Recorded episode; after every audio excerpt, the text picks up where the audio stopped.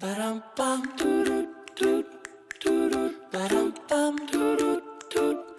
大家好，欢迎大家收听今天的不良校花，我我是不良 Ricky，我是校花松弛猫。今天是我们的心动期节目，呃，虽然呢，就是正正片还没有播完，我们只看到心动夜之前，但是因为网上是能订阅看最后的表白之夜的，所以呢，其实心动已经迎来了大结局，咱们可以在各种平台上面看到全网撒糖。对，呃，如果现在在收听我们节目的你还没有看完最后的那个点播的表白之夜 ending 的听众朋友们，也可以等看完了下周的节目再来听我们这期的播客。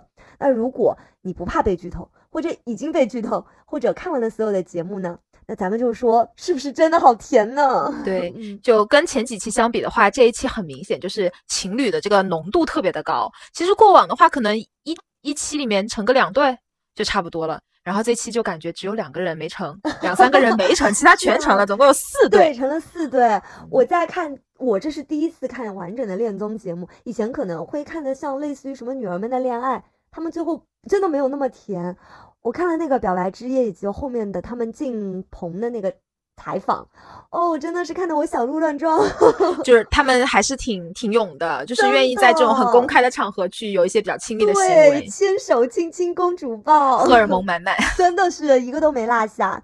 那咱们这期节目先聊聊咱们表白夜前的一些故事吧。好，嗯，我还挺意也不算意外，但是就是有一点惊讶，那个刘祖君老师就这么离开了，而且非常之突然。对的，然后给大家留了一封信，导致妹妹就产生了巨大的情绪波动，在小屋真的哭得好惨嗯啊！是卢克就是整个一个大郁闷。对，他还买了呃那个纸做的小屋什么的，要一起做。哎，其实那天节目首播的时候，咱们的课堂群里大家都说整个六零二小屋气氛好荡啊，是不是？对他们风水水不太好。可以看到，就卢可啊、妹妹啊、大齐都在这里经历一段躲避不开的失落吧。那像咱们日常生活里，如果喜欢的人并没有能给到自己足够的回应，可能你还能有一些方式去隔绝。但是在这样子一个小屋里面，也没办法做到眼不见为净，甚至还得不得不看别人对爱，，就看你喜欢的人去追嗯他喜欢的人，嗯然后被他喜欢的人失，就是表白失败，然后就整个就是很乱，对，真的是所以那种情绪的浓度是很高的。很高。对，像大齐都说比输了比赛还难受。呃，我印象很深的有一段就是妹妹躺在床上，对，当时是小小猴问他，对，小猴问他说喜欢一个人什么感觉？他他说很难过的感嗯是难过的感觉。他说我从开始喜欢他，每天都很难过。哇，当时我好心痛啊。是的。嗯，然后，所以我们就想借着这个聊一聊，说喜欢一个人是什么感觉？对，喜欢一个人是什么感觉？我今天还和我朋友聊起来，喜欢一个人什么感觉？他就说喜欢一个人是心动的感觉，然后我就说心动不就是喜欢一个人的感觉吗？废话文学。废话文学。后来我就说说你你你想一下感受，不是想一下一个动词。他说那喜欢一个人应该是挺开心的感觉，得到回应的时候就会更喜欢这个人。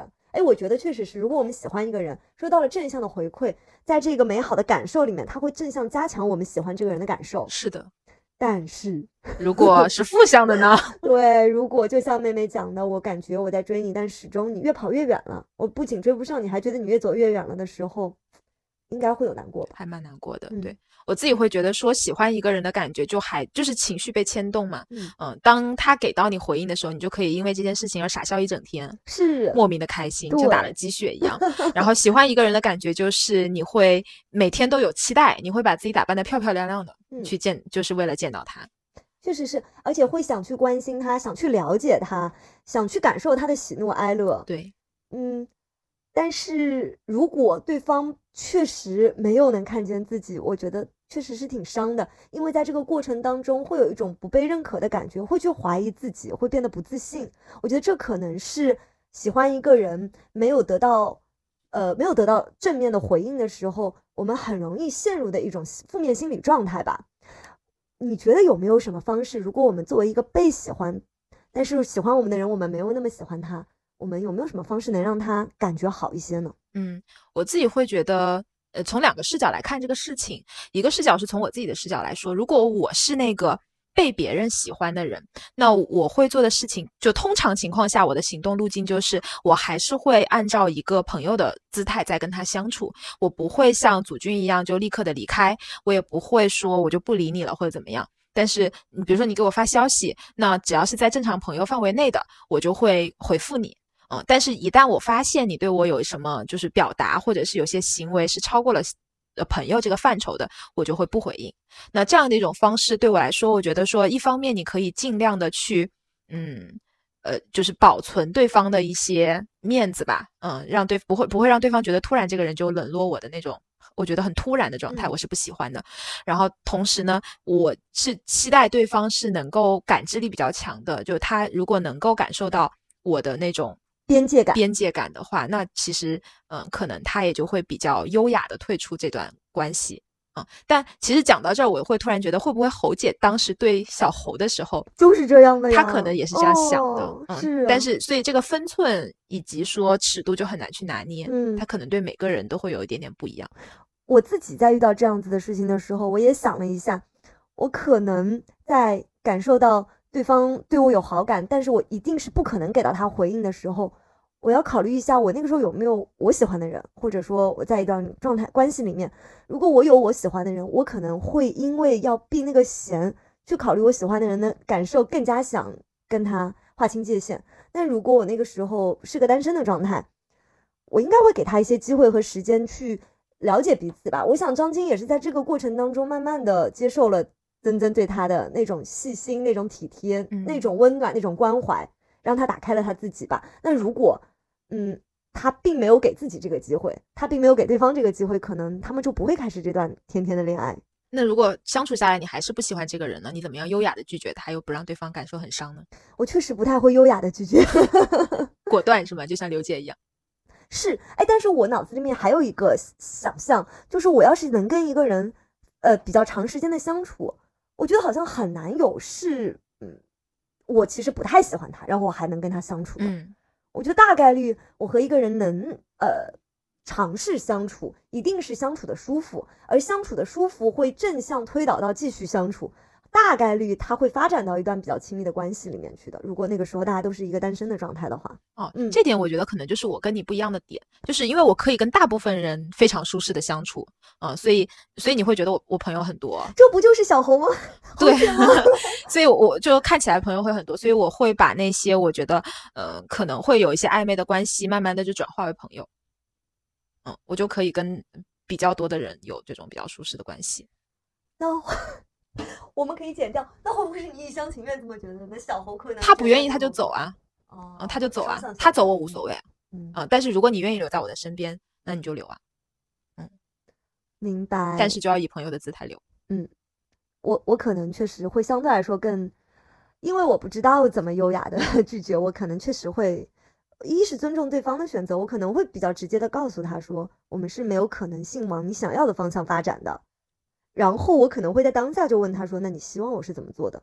我有遇到过男生，他就是说：“那我们就不，但是就不要联系了。”那那那很 OK 啊，那就大家该不联系不联系嗯嗯，对我就是态度态度开放，就是我态首先我态度就是明确，但是我做事。不绝，嗯，然后其次的话就是，如果你愿意留，我就让你留；如果你愿意走，我也就放手，你让你走。对，但是你是在行为里面去，你不会把它讲，我不会把它讲出来，我可能会把它讲出来，因为因为我就是这个是我们站在我们是被喜欢的那个人嘛。如果我反过来，如果我是那个去喜欢别人的人，但对方不喜欢我的情况下，我就在想说，我希望得到什么样的一个对待？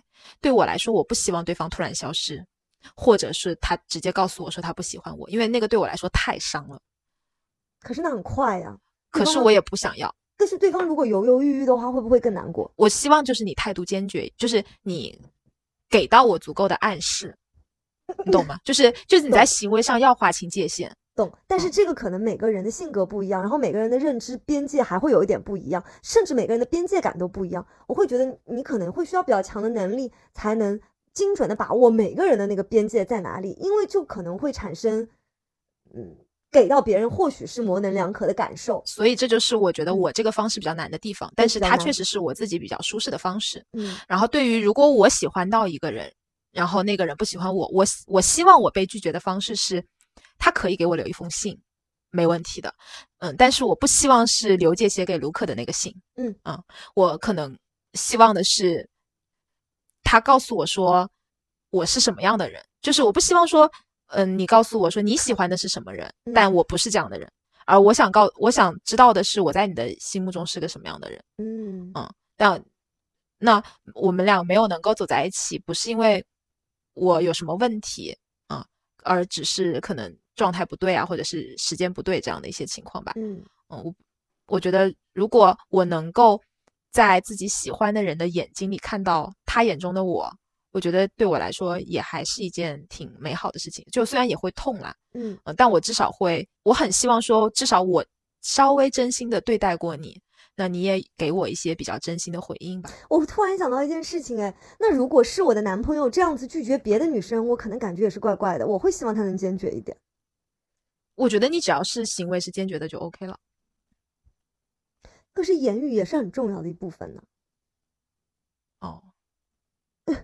就是如果他能非常干脆、利落的在语言上面划清界限，在行为上面也划清界限，我会觉得他这个做法是给到我足够的尊重和安全感的一种方式吧。我突然想到，可能这个事情还分两种情况，就是你单不单身，对不对？不是，哦哦，是假设你都不单身的情况啊，哦都不单身，然后。一种是对方直接非常直球的告诉你我喜欢你，嗯，那这种情况下你其实是没有办法以朋友的形式再相处了的，嗯，但其实生活当中可能现在我至少我觉得我们遇到的很多人，他不会直接上来利利落的告诉你说我喜欢你的，他其实就是在用一种跟朋友相处的方式在不停的试探你。哦，理解了。但是咱们回到小屋的故事，他们不存在这个都不单身的这个假设，嗯，如果都单身嘛，那如果都单身的话，可能。我还是会比较直接，能力不够，我觉得你那需要情商高。不是，可能我就给自己选了一个比较 hard 的模式，嗯，因为我我我我不喜欢那种巨大的冲击，嗯，我我非常讨厌纠缠感，啊，我讨厌大的冲击，嗯，我明白。所以，哎，你看，其实每个人的性格不一样，所以有可能我们喜欢的方式也不一样。对，我会不喜欢对方拖泥带水，然后我会觉得他在耗着我。哦，嗯，你就像小猴对猴哥的那一些。最开始的时候，可能他真的是善意，他不想伤害对方，但是表现出来一些行为，可能会让我们有一些听众朋友们看着觉得他是是不是两边都想要怎么样？但其实因为他的短信一直都是发给小孙的，所以在我的眼里，他其实应该一直都是心有所属的，不然他们最后也不会两个人去约会，对吧？但是他确实是在行为上或在言语上，他并没有给到任何。所以咱们是不是可以说，就如果我们喜欢的人没有那么喜欢我们？注定是会失落的，对，就是程度的问题，对，嗯，至于对方用什么方式对待我们，能最大程度的缓解这个，我觉得可能这个都不比我们自己内心愿意去放手来的重要。你说的很对，然后我就想到了你今天发给我的那场表白宴，嗯，就是双胞胎妹妹穿穿了哆啦 A 梦的那个呃卡通服，然后向卢可的一个表白，太浪漫了，妹妹真的是超级浪漫，而且那一刻我会觉得其实她有 maybe 啊，跟卢可心中的那种。状态是像的，嗯嗯，是不是？是因为妹妹一直说她觉得我们两个是相似的人。你看卢可就没有看到他，对，卢可选了穿小青蛙的衣服，妹妹选了哆啦 A 梦，而且妹妹说她是在来这个节目之前就内心设定好了，她的表白之夜是要穿着哆啦 A 梦的衣服去表白的。对，哎，我其实挺难过的，我我没有在那个场景里面感受到浪漫，因为那个不是一个互相有回应的感情，我非常强烈的感受到了那一种。告别感，嗯，呃，可能我不知道他如果是向他喜欢双向奔赴的人告白的时候，那个竹蜻蜓是不是还是放掉？不会，是吧？你也觉得不会是，甚至可能不是竹蜻蜓。对。但是那个放竹蜻蜓的过程，我其实挺难过的。它就是一个仪式感。对，真的是，嗯，就是你你对我所做的一切，我我对你的回忆，全部都随着这个竹蜻蜓就飞走了。对，嗯，而且是你亲手放掉，是还挺狠的。我记下来，你把它放掉了。对，嗯，哦，讲到这里我都想哭了。就妹妹说。今天是我喜欢你的第二十一天，然后也是我开开始不喜欢你的第一天。我我好难过，我当时心里想说啊，这个这句话我早些年学会了，可以 用来做什么签名之类的。QQ 空间签名，对对对。你现在仍然可以做你的微信状态，可以安排安排上。嗯，就就真的真的，我当时非常的内心共情他吧，我觉得他非常的勇敢。他在讲所有的话的时候，其实最后也没有流眼泪吧？对，而且而且我自己觉得说，就是那个好像是是不是很多女生，我不知道啊，心反正是我心目当中特别梦幻的那种告白的场景。虽然它是一个没有那么好的 ending，但我觉得是很梦幻的。而且我反而觉得，就是在这种不是很好的 ending 的结结果下，用这样的一种方式来告别是非常优雅的。嗯嗯，我觉得是给了自己一个结果，盛大的结果。对对对。所以你有过类似的经历吗？像，就是不喜欢你的人告白。我好像人生里面没有经历过告白仪式和被告白仪式，嗯，所以确实比较难想。但我内心是一个愿意给一段感情做阶段性结尾的人，嗯。我以前是一个很爱写邮件的人，呃，写明信片啊，写信啊什么的，呃，我也有遇到过那种和你性格很像，他并不是非常直接的拒绝我，但是。他就是那种保持着我们可以做朋友，但是不不能再进一步的那种状态，而且是持续了很长的时间。当有一天我真的喜欢上别人了之后，我内心跟他做告白的、做告别的方式就是我给他写了一封信，一个邮件，我告诉了他这些年因为在他身边喜欢他的我看到的所有的他，我理解到的他，我感受到的他的快乐和不快乐，以及呃表面上看来的那些东西背后可能是些什么。我告诉他了之后，我我觉得我在内心跟他做了一个盛大的告别。我在那之后，我知道他在我心里已经不是那个排序的人了。我要把那个位置腾出来给别人了，我把我那个关注要给到别人了，那份用心去理解要给到别人了。我就是做了这样子的一个，算是给自己的仪式感吧。哎，你这样说，我觉得我其实，嗯，有可能，比如说我说我希望被对待的那种方，就当。对方不喜欢我的时候，我希望被对待的方式其实就是你对待你喜欢的人的方式。所以其实本质上，我希望别人这样对待我的原因，还是因为我希望别人喜欢我和关注我。Exactly，你记不记得我们在之前 re 稿的时候，我当时就有个疑问，说他不喜欢你，他就会看不见你啊，因为我就会这样，不是说不是故意的。我当时就说，如果我能看见他，说不定我就能欣赏他，我就是会有那种喜欢他。就像我们两个作为旁观者，我们觉得妹妹跟卢可是有像的那部分的。但是卢可看不到，对，但是我同样也觉得，就是可能对我来说，我看到一个人没有那么难，啊，就是或者说我表达出来我能看到的他的那个部分没有那么难，嗯，所以可能我的我就属于那种注意力比较分散的人，我可以分散给很多很多的人，嗯。所以可能我就很希望对方的感受是，其实我你也是有被我关注到的，我理解，但是。你你在我们这个聊天之后，你可不可以理解很多人他那个聚焦点，他没有办法。对对对，大部分人都不可以。对，大部分人很多都在关注自己。对，所以他不是故意的，或者说他能关注，像我能把我百分之八十或者是九十的注意力给到我喜欢的人，我我是非常非常难得。所以我周围没有那么多的朋友，我能尽量做到就是我对我周围的人，我都尽量去看到他们。我要我希望能成为那个很了解他们的人，以及不断的在了解他们变化的人。嗯嗯。所以就是可能人不一样吧。嗯，确实是，我觉得可能那个心力不不一样，嗯，不一样大。我今天还问了一个朋友，我问他说：“你觉得表白对你来说意味着什么？”呃，我当时加了个前提，就是你知道对方可能没有那么喜欢你的情况之下，我问他说：“你觉得表白是你自己对这件事情的告别呢，还是说你就想告诉他说他是个很好的人，值得被爱？”他给了我另外一个选项。他说：“有可能我那样子的情况下仍然选择愿意表白，是因为我在赌一把，就是给自己一个机会，给对方一个机会，看看有没有那一个可能，就是我前面没有能打动到他，但是经过这一场表白，我是不是有可能能打动到他？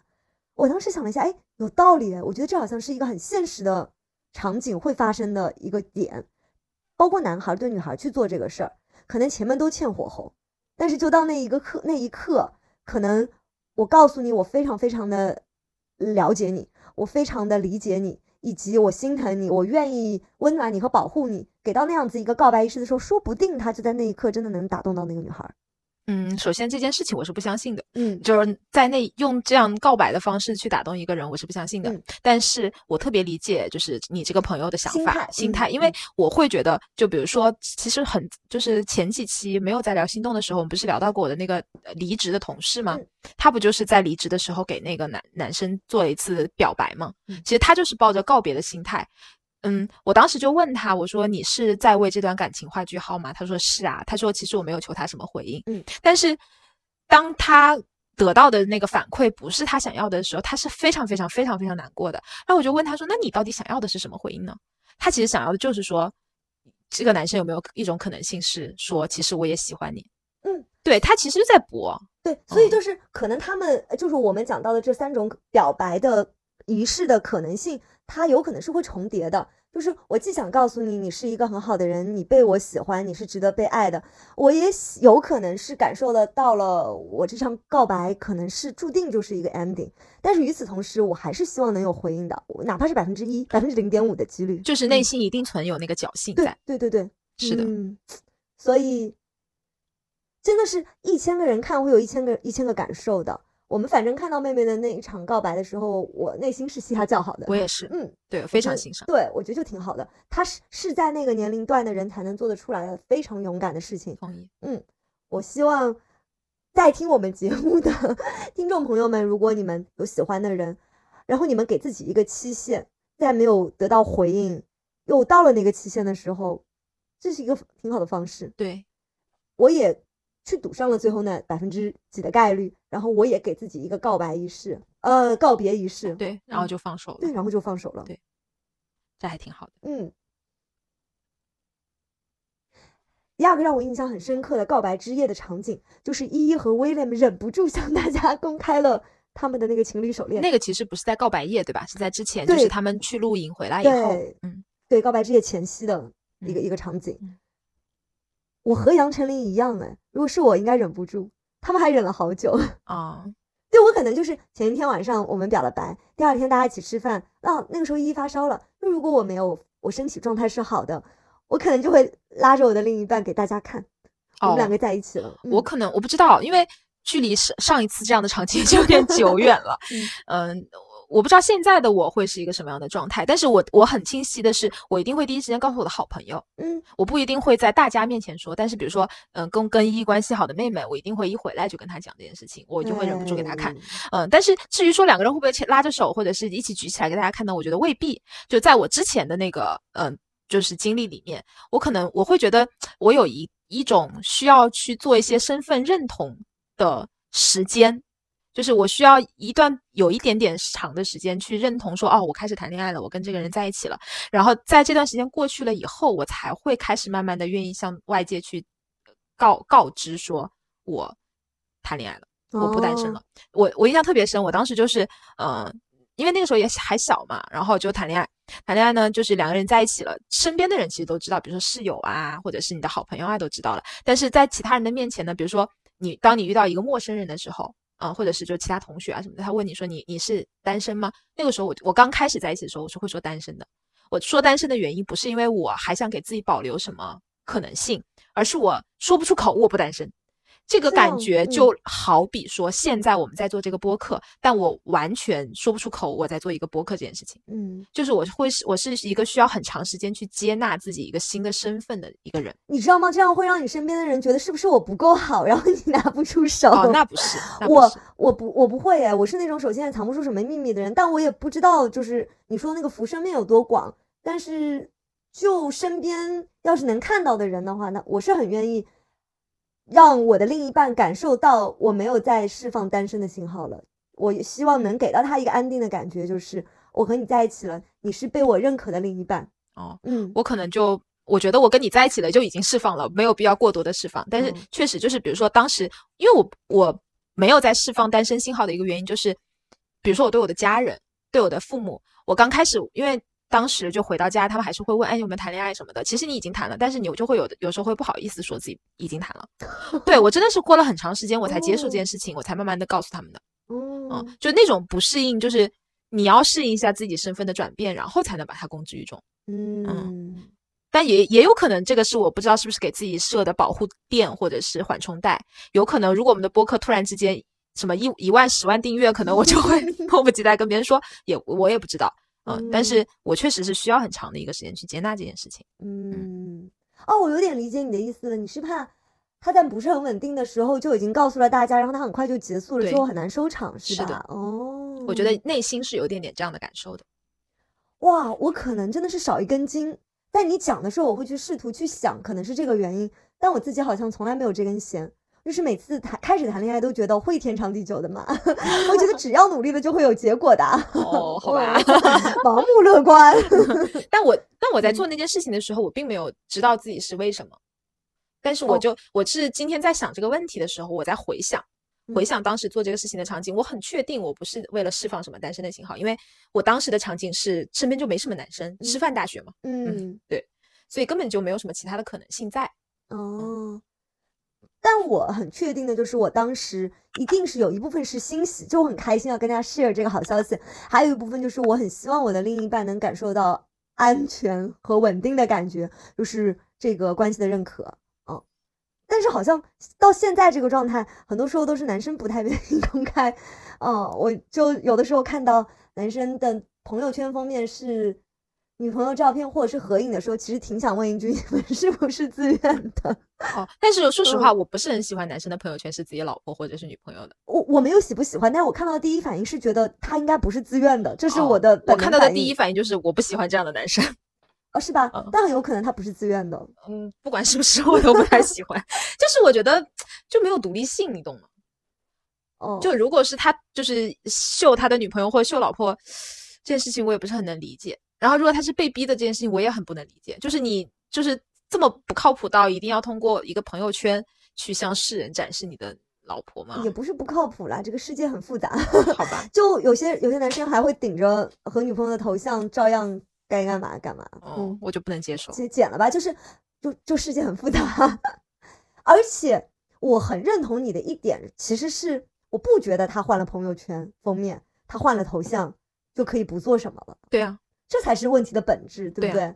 甚至我都觉得，可能另一半就有捕捉到对方是有这种小心思在的，所以他更加想要你去做这样子的事情。但其实殊不知，这个方式没有任何用。对啊，我之前就遇到过有类似的情况，就是那个人就朋友圈每天都晒娃呀，晒他的娃什么什么的，那不是该聊骚还是聊骚吗？就没有什么本质差异。没有任何本质差异，是，所以，唉，就是有一些形式感，其实可能确实不能代替内容。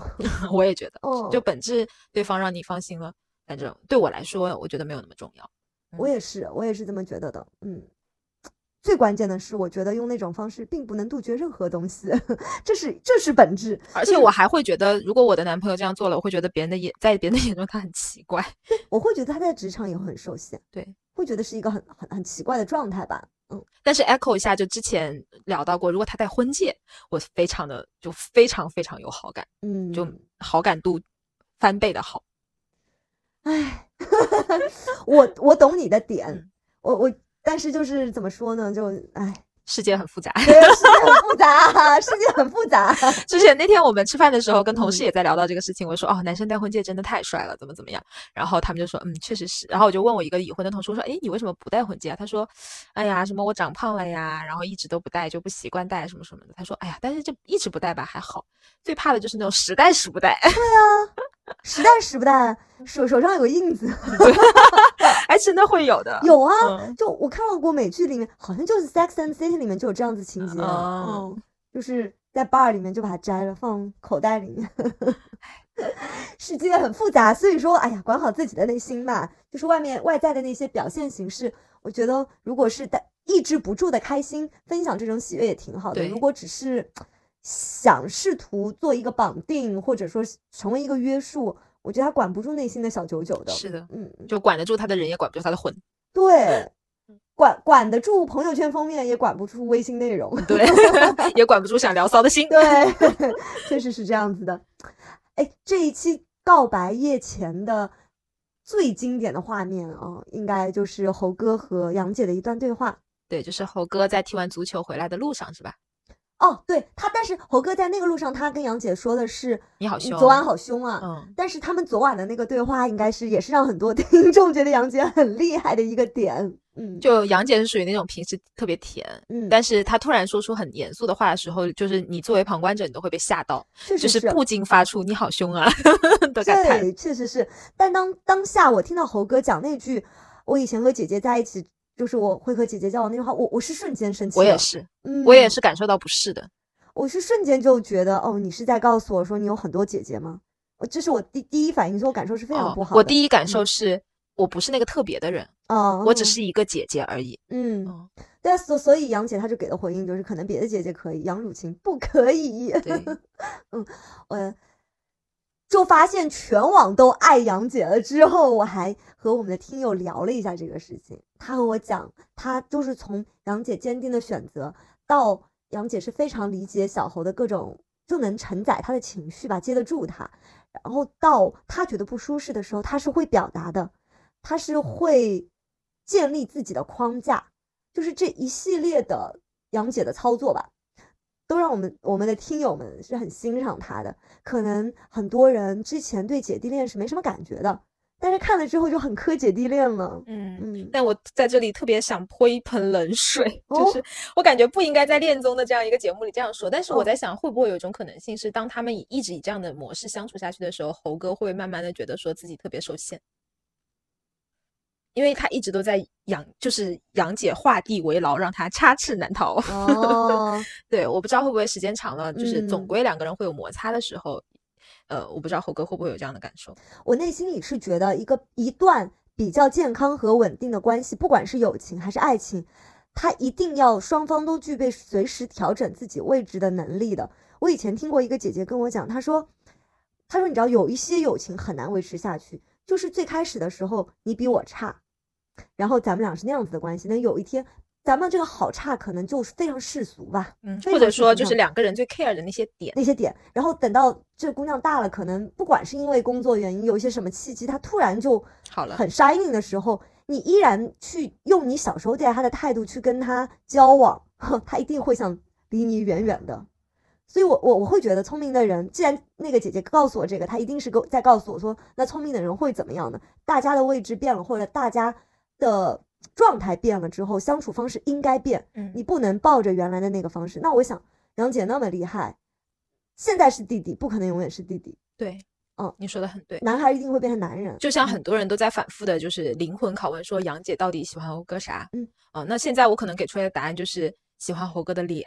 他自己有回答微博微博之夜在超话里面，他有回答，他回答啥？他回答真诚、善良、少年感，然哦后好像还被补充了一个眼光好，可能是网友补的。哦，他还是挺喜欢他少年感的，对，那有可能那脸脸现就是未 未来这些东西嗯会变的嘛？会，嗯，所以说，如果猴哥自己没有成长，或者是两个人的那个步伐不太一样的话，嗯，就会有一些问题了。哎，我问你个问题啊，你觉得喜欢对方的少年感这件事情，会不会时间过去之后，一定会有多多少少的耗损？或者说，你可能需要保护对方的少年感，他才能一直拥有少年感。嗯，是的，是有少年感是件很奢侈的事情啊。对嗯这就跟单纯一样，我觉得善良可以选，单纯可能需要环境。对的。那你要维持他的少年感，那你就要帮他创造环境，你自己就会很累啊。对，所以好像这个喜欢得有条件，就就要保持少年感。就像咱们其实很心疼妹妹，也是她是她身上那份简单跟单纯吧。对，可能呃刘老师相对来说就是更成熟的女孩，但她就完全没有这个东西。是的，嗯哦，讲到刘老师和妹妹，真的是岔开去又想讲一句，我还很很难过的点是，姐姐妹妹的姐姐走了，然后她新室友又走了，还写了封信跟她说，你以后就嗯除了考虑别人的感受，要考虑自己的感受，然后就在前面那一个约会的时候，还跟她抢自己喜欢的男生，对。哦，好难过啊，想想就，而且当时妹妹看到的时候，她第一反应是为什么大家都要走啊？嗯，嗯，他那句话说出来的时候，其实我觉得他不是在难过刘姐走，是是可能他姐姐走的时候，他是真的有一点难过。哦，对，就是因为他会觉得少了一个分享的人。但我觉得刘嗯姐走的时候一定不是，她其实是在为他自己难过。嗯，我当时是这样的感受，就因为妹妹其实这么多天，她一直都过得也没有那么开心，嗯所以我觉得刘姐的离开其实只是开启了她情绪崩溃的一步。嗯嗯，我觉得是让她内心一直被压抑的一些不开心啊什么的，有一个很好的窗口打开了。所以我其实对妹妹来说也未必是件坏事。嗯嗯，因为你看，其实，嗯，因为刘姐进来的时间也不长嘛。说实话，其他的人听到她走了以后，你你有啥反应吗？除了卢克和妹妹，我觉得大家都很惊讶的，对对惊讶的那一部分还是但是难过是偏少的。嗯，对，所以我觉得妹妹会难过成这样子，一定大概率不是为不是因为刘姐，而是因为她自己。嗯所以这是让我觉得很难过的一个点，就是你明明很难过，可是你好像过程当中又没法说，然后终于有了一个独特的契机，然后就让情绪就在这里一刻爆发了。唉，他他说为什么大家都要走的时候，我有一种，我很强烈共情到了一种被抛弃的感觉。因为其实他后面跟卢可告白的时候也说了，我觉得，嗯，你不仅就是没有等我，你是越走越远了。嗯，可能在这段关系里面，他确实一直都挺被动的，但是他又很勇敢。正是因为他很勇敢，所以才让我那么心疼的。对，而且就是当他说出那句“为什么你们都要走”的时候，我觉得妹妹太勇敢了，因为她还留下来了。嗯，而且还有一个很错误的点是在于说他。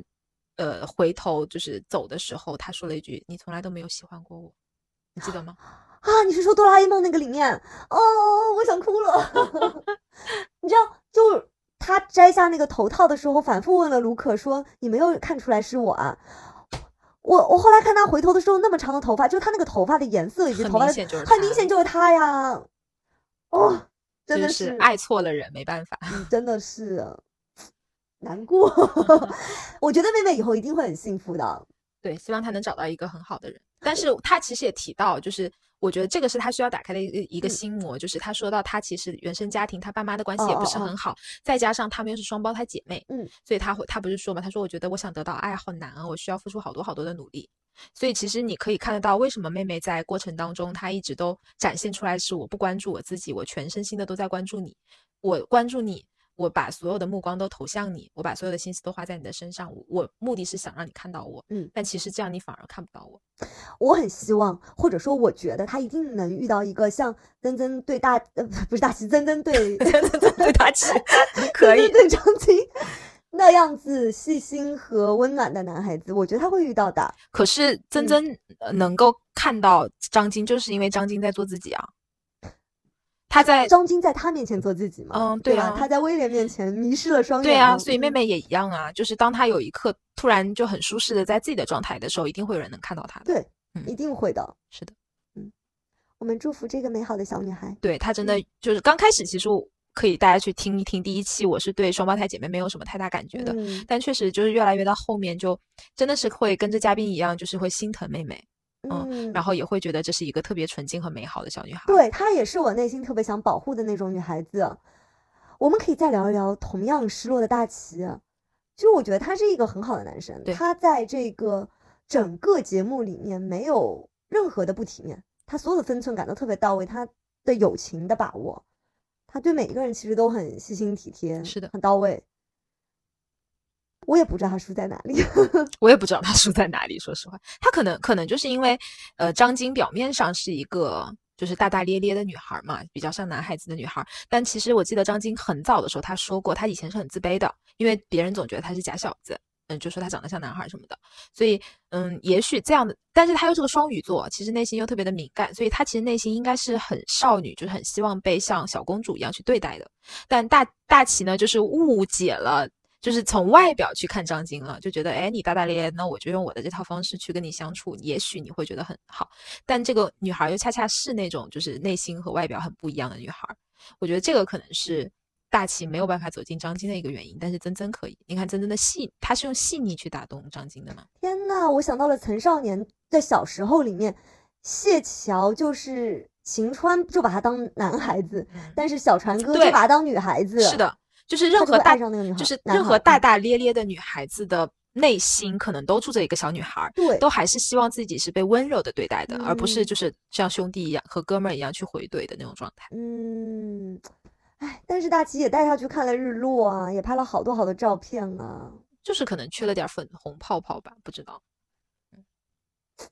就有的时候人和人之间的相处，可能那种基调一定了以后。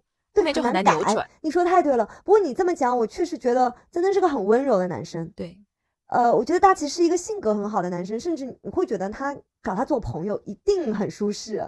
他就是呢，在那个场子里让大家都不尴尬。是的。但是曾曾特别的温柔、细致、体贴，而且他做的事其实挺打动女生的，投喂加买花。而且宠物那个点又很做到位，对的。而且你想，其实张晶在喜欢那个威廉的时候，他内心有多内耗啊？他他心思有多细腻啊？那这样的一个女孩，她会喜欢大大咧咧，就是没有那么懂她的男孩吗？我觉得很难的。嗯，因为她可能需要的那种情感的支持会比较多。哎，所以咱们的大齐一定也会遇到欣赏他的女孩子。对的。呃，其实过程当中，我一直都很很希望就是大齐跟妹妹在一起，因为我觉得妹妹会很开心。哦。但我觉得妹妹应该也不喜欢大齐这样的男生，嗯，她也应该相对来说是喜欢那种更温细细致一点的，或者是内心也有少年感的男生吧。卢克嗯就算是内心有少年感的男生吧对。的，嗯，哎，所以呢，有的时候想想，像妹妹那样子，或者说像大齐那样子，他们虽然有难过，但是在那个场景下是有朋友相伴的。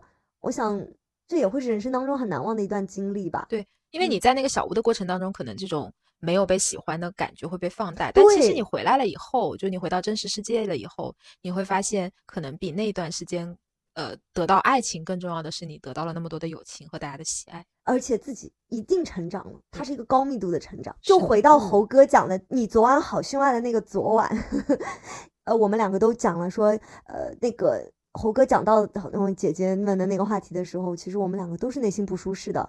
杨姐非常坚定且温柔的回怼了他一句，说别的嗯姐姐可以，杨汝晴不可以。嗯，我当时是愣住了的，嗯，我觉得小小猴猴哥应该吓傻了吧？对他吓 傻了，当时都不知道怎么回了。确实是啊，我想他下次再也不会那么口不遮拦了。嗯，我就觉得杨姐在一开始的时候，把这个底线其实立得很牢。因为这个确实是我不知道算不算是触碰了底线的，我觉得还算是吧，算因为我还嗯没有跟你确认关系的时候，那爱情本来就有唯一性嘛，对但是你表达出来的我并不是唯一啊。而且那句话有一种很随意的感觉。那个句话里面，你在向我提诉求，并且你把它我你把我放在了一个 random 的位置，对，我就感觉很糟。是的，嗯，你好像在告诉我说，一个姐姐应该是怎么样怎么样子的，所以我喜欢姐姐，和我有什么关系？对的，这就像你前面讲的，就没有看到我啊。，对，嗯，所以。所以杨姐其实，在那个时候表达说，我不管他是真的不能去包容小侯也好，还是他就是那一刻就是要告诉你，我觉得都是做的很对的一件事情。嗯，就是你在，我觉得我也挺认同，就你刚开始的时候，你还是要去告诉对方你的一些底线，或者是你那些你很在意、很在意的事情，要不然他就是，如果你在那那一下子的时候你不说出来，那未来就会可能有无限个场景去出现这件事情，然后你再在未来的某一个场景突然爆发的时候，对方就会感觉很懵。是。而且让我最难受的是，这个对话的前面，杨姐在向猴哥表达，呃，我虽然当时可能是有一些不确定的，因为咱们对未来的规划是不太一样的，异国恋这件事情我可能是没有办法承受的，但是我还是因为对你的那份喜欢，我当时坚定的选择了你，结果接下来就是那样子一句话，杨姐也希望被坚定的选择的吧？对对，所以我觉得那个时候的猴哥有点过于放飞自我了吧，确实有是要被敲打敲打。是的嗯，敲打的很到位。对，所以咱们也都觉得，在感情开始的时候，像这种原则性问题一旦发生，是要给个下马威吧？对，而且就嗯是要在事情出现的第一次。对，你嗯说的太对了。可能这个看起来有一种调教感，但是我觉得这不是姐弟之间会出现的。我觉得任何情况之下都有可能会有这样子触碰到自己原则底线问题的，在一开始就发生呢。我对觉得一开始一定要立一个规定。对的，因为这种东西，就比如说我和我男朋友刚在一起的时候，有一次我们俩吵架，他就很大声的说话，嗯然后我就告诉他说，我觉得这也是我唯一一个对他的要求，嗯，就是，嗯，吵架的时候不能大声说话，哦，对，因为我我是很不能接受这件事情的，理解。对所以呃，我觉得就对他而言，就是他就知道了呀，以后就是不不可以这样做，但是。嗯，如果说他第一次大声说话的时候你没有说什么，第二次大声说话是没有说什么，啊，很很久很久以后，其实这个习惯就很难去改掉了。嗯确实是，而且你每次在经历这样场景的时候，你都会很难受。我觉得男性展示出攻击性这件事情，也会让我非常的不喜欢和没有安全感的。是的，但是很多可能当下如果毕竟是一个被攻击了的状态，如果弱下去了的话，很有可能就对哭了，就当下就没了。是的，嗯，对。但是我当时就非常明确的跟他说，我说我最主我最 care 的一件事情就是吵架的时候不能大声说，不能大声说话，嗯，就还蛮好。我觉得你很像杨姐，没有，没他那么温柔，我比较直接嘛，她也直接呀、但他温柔的直接，我是直、哦我是刀插直接插进心脏的那种直接，那我很好奇，你说那个吵架的时候不能大声说话，你是怎么说的呀？我就是很凶的说呀，很大声的说啊，哦，大声 是吧？所以咱们把音量调小一下，就是杨姐的温柔了。就是她也凶啊，她也嗯坚定、啊他那个时候是很凶，很是凶很坚定的，但是她音量不高。嗯嗯，对的。然后，但同同时嘛，就是你刚刚也讲到，就是杨姐前面说的那段话，她说其实，呃，我也想过，她说我刚开始见到你的时候我就很喜欢你，但是后来发现第一次跟你聊天，就发现我们俩的未来可能会有很大的差别，你可能要出国或者怎么样。那我我有想过，如果不合适的话，我就为什么要开始这段感情呢？嗯，但后来因为是你啊，我就结局你也知道，就我还是选择了你，所以我们就也很想聊一聊，说，嗯，在一段感情开始的时候，他需要多大的勇气？就你到底是会选择是有一段美好的过往就好了，就不考虑未来，还是说，嗯，在一个感情还没开始的时候就要想清楚，一定要在有未来的情况下才开始？嗯，我在听你描述那个故事的时候哦，我想了一下。杨杰带 入了一下杨杰的感受，他有可能会觉得我们两个人要是能相处的下去的话，可以共同去计划一个未来，所以他开始了这样子一段感情。我我谈过那种一开始就是一国的状态，但是当当然了，是在回国的间隙大家在一起，然后很快就开始了异国恋这种状态，当时。我对于这个也是不能讲排斥吧，但我一直都觉得异地也好，异国也好，一定要有一个说说清楚了的期限，要做一个 ending 的。但是在那个 ending 到来的时候，如果你还想无限加长它的话，我会很决绝的觉得是那就不能再在一起了。我在想说，如果两个人的感情都是比较到位的状态的话，在那一刻应该会想要有一个共同规划。我的未来里有你，你的未来里有我的这么一个状态，它才是一个健康的感情关系吧。哦，但是我在一开始的时候，可能不会想的那么多，倒不是为了二选一，就是呃，我看到你就觉得我们有长久的未来，还是我看到你就觉得这只是一段当下的感情，可能不会想到是这两个点，而是会想说我们相处的愉不愉快，以及我们两个合不合适，构建一段亲密关系。嗯，一旦这个是能顺水推舟的往后推的情况之下。大家可能自然而然的就会有能在一起的未来。我以前经常看《非诚勿扰》这个节目，里面经常会有这样子一个场景，就是男女嘉宾是异地的，然后就会有一个人上来问说：“哎呀，你能接受来我的城市吗？”或者，嗯，一个人问说：“那你你要不要去我的城市？”但是在这种第一面的情况之下，就让对方给一个承诺，我觉得这是一件很夸张的一件行为。孟非就经常会说：“说这种问题你不不应该这样开启。如果我们两个相处的好。”你来我的城市还是我去你的城市，这都是一个可以商量的事儿。而在一开始的时候，就向对方先承诺说，我一定会来你的城市，我们才开始这段关系。那给这个关系的门槛其实定的太高了一些，我觉得这是真的吧？嗯嗯。所以侯姐是在两个人已经不是，杨姐是在两个人已经进入了一个比较双向选择的阶段了之后，再把这个问题抛出来讲的，并且是在猴哥。其实算做过一个承诺吧，叫做无论在哪里，我对喜欢的人都不会变的这种状态之下，他再把这个问题抛出来的时候，我会觉得会合适很多。我不知道你会怎么样，就因为我们其实我们的想法可能早晨跟下午都会有变化，嗯，包括对未来的规划，我觉得在那个在猴哥那个年龄段都是还有巨大的调整空间的。我觉得这个事情对我来说，它可能跟我在我的年纪。嗯，和我当时的状态以及对我对人生的规划都是相关的。就当我回想我以前的恋爱的时候，我发现其实我都没有想过未来。读书的时候确实对，读书的时候是不会去想未来的，你就会觉得说，哎，那我当下喜欢这个人，那我就跟这人在一起啊。我可能我甚至觉得说，哦，这个人他什么各种其他的因素可能未必能支撑我们两个一定能够走在走很远或者走在一起，但是可能这一刻我喜欢他，我就跟他在一起啊。嗯，我就不会去想这么多。对，我觉得这个是年轻的。人们就特的特权吧，就是而且那个时候我们也有无限的可能性吧。对，我们总会觉得未来是可以一起越走越近的。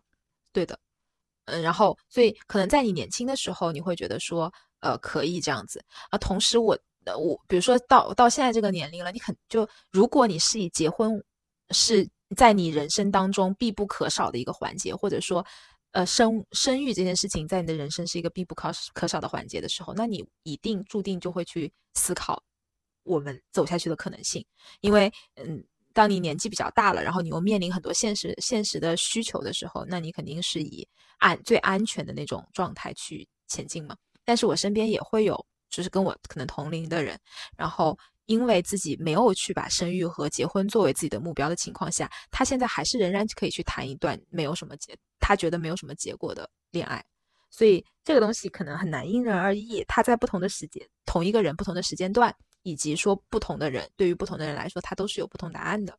嗯，而且有可能，其实就包括我刚刚说到的那个姑娘，她不，她现在不以结婚和生娃为目的去谈恋爱了，所以她可以找一个比她小六岁的弟弟去谈恋爱，一个刚出校门的弟弟。嗯，对。但是其实，在他的上一段关系里面，他是以结婚为目的的。哦，对，所以就是每个人因为自己的经历的不一样，差异也会很大。那对我来说，因为我可能是在一个比较稳定和长期的关系里的人，我就会觉得说，如果再给我一次机会，我愿意去谈更多的那种。可能不以结婚为目的的恋爱，因为人生嘛，就一次，就是可能有一些丰富的体验，也是可能不一样的事情。但是他体体验过很多的人会告诉我说，最终还是羡慕跟初恋在一起的人。真的吗？对啊，很多人会告诉我说，就还还是蛮羡慕跟初恋在一起的人。所以就是就是。人就是像你说的，早上和晚上会不一样，在 A 状态和在 B 状态的人也会不一样，所以每个人有每个人不同的那个。但最重要的是，你知道这一刻的自己想要的是什么，比较重要。嗯，我觉得在不同的年龄段，我们对自己的能力的预判，以及世界变化的这种想象程度是不一样的。我在想，如果我对于自己非常有信心，我可能就会觉得，我谈什么样子的恋爱，都会有可能。把它能谈得长久，但这个的本质在于你的底层还是希望这段关系是长久。那会有人一开始谈恋爱就不希望这段关系是长久的吗？我觉得可以是没那么有所谓吧。对，没那么有所谓不代表不希望嗯，就是能够长久会更好，但是不强求，对，不强求。哦，我会觉得这可能是一个更健康的一点的心态吧。就因为越强求，往往越得不到。嗯，它一定得顺其自然的发生。你今天推荐我的那个煤气灯效应的。那个播客的 ending，它其实就讲到说，我们不用去做一个决定，说我们是分手还是不分手，但是我们内心要接纳分手这个可能性的存在，然后我们就去做一些不顺应对方的事情，做着做着能相处就能不分手，那就不分手，嗯，必须得分手那就分手。我我觉得这可能是一个挺好的。哎，我觉得你说的很对，就可能在面对说到底有没有未来这件事情的时候，我希望我们有未来，我也会往这个方向去努力。但是我同时也也保留一丝丝的，就是我也接受如果我们俩没有未来的这件可能性。哦，我觉得这个可能是一个比较好的状态。对对对，我觉得很多女孩也我我觉得不加性别在里面，就是很多人他会被执念所裹挟，是因为他不能接受有一个可能性叫分开。我们不抱着我们是不想谈一段长久恋爱的这种想法去开始，我们一定是抱着我们啊希望能长长久久开始，但是一定要接纳有个可能性，就是我们就是有可能会分开的。咱不说生离，还有可能有呸呸呸的死别，对不对？就如果我们那个执念是不行，咱们就是活着就必须得在一起，那多痛苦啊！对的，那就会不断的在有些时候可能会去退让，可能会去妥协，可能会难受。反而让这个关系变得没有那么健康。你说的太对了，嗯，甚至很多时候就没有办法去表达那一种底线感。对的，对吧？因为怕怕失去。嗯，我们今天 差不多就聊到这里。对，我们今天就聊到这里，非常感谢大家的陪伴，对，给我们的珍贵的陪伴，以及大家就是怎么说呢？我觉得还是看到很多留言的时候，我是很开心、很很感动的。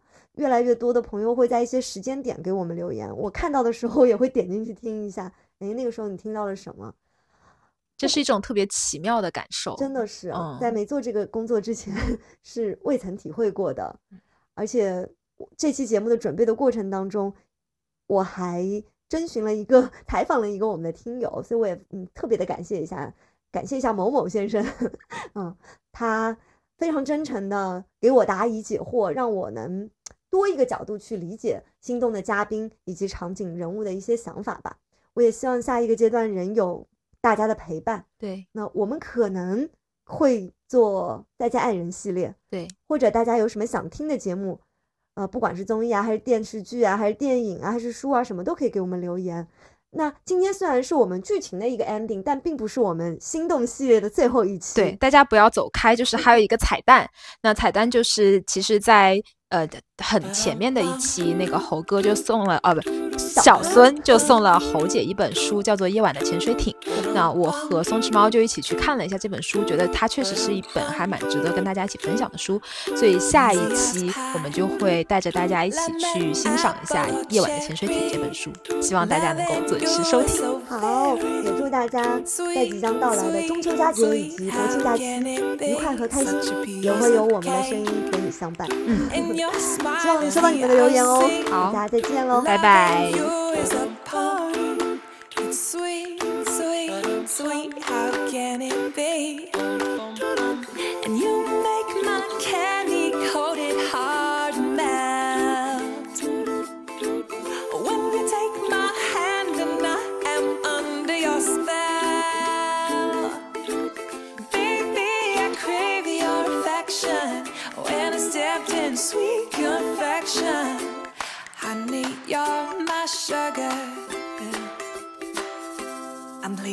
As punch.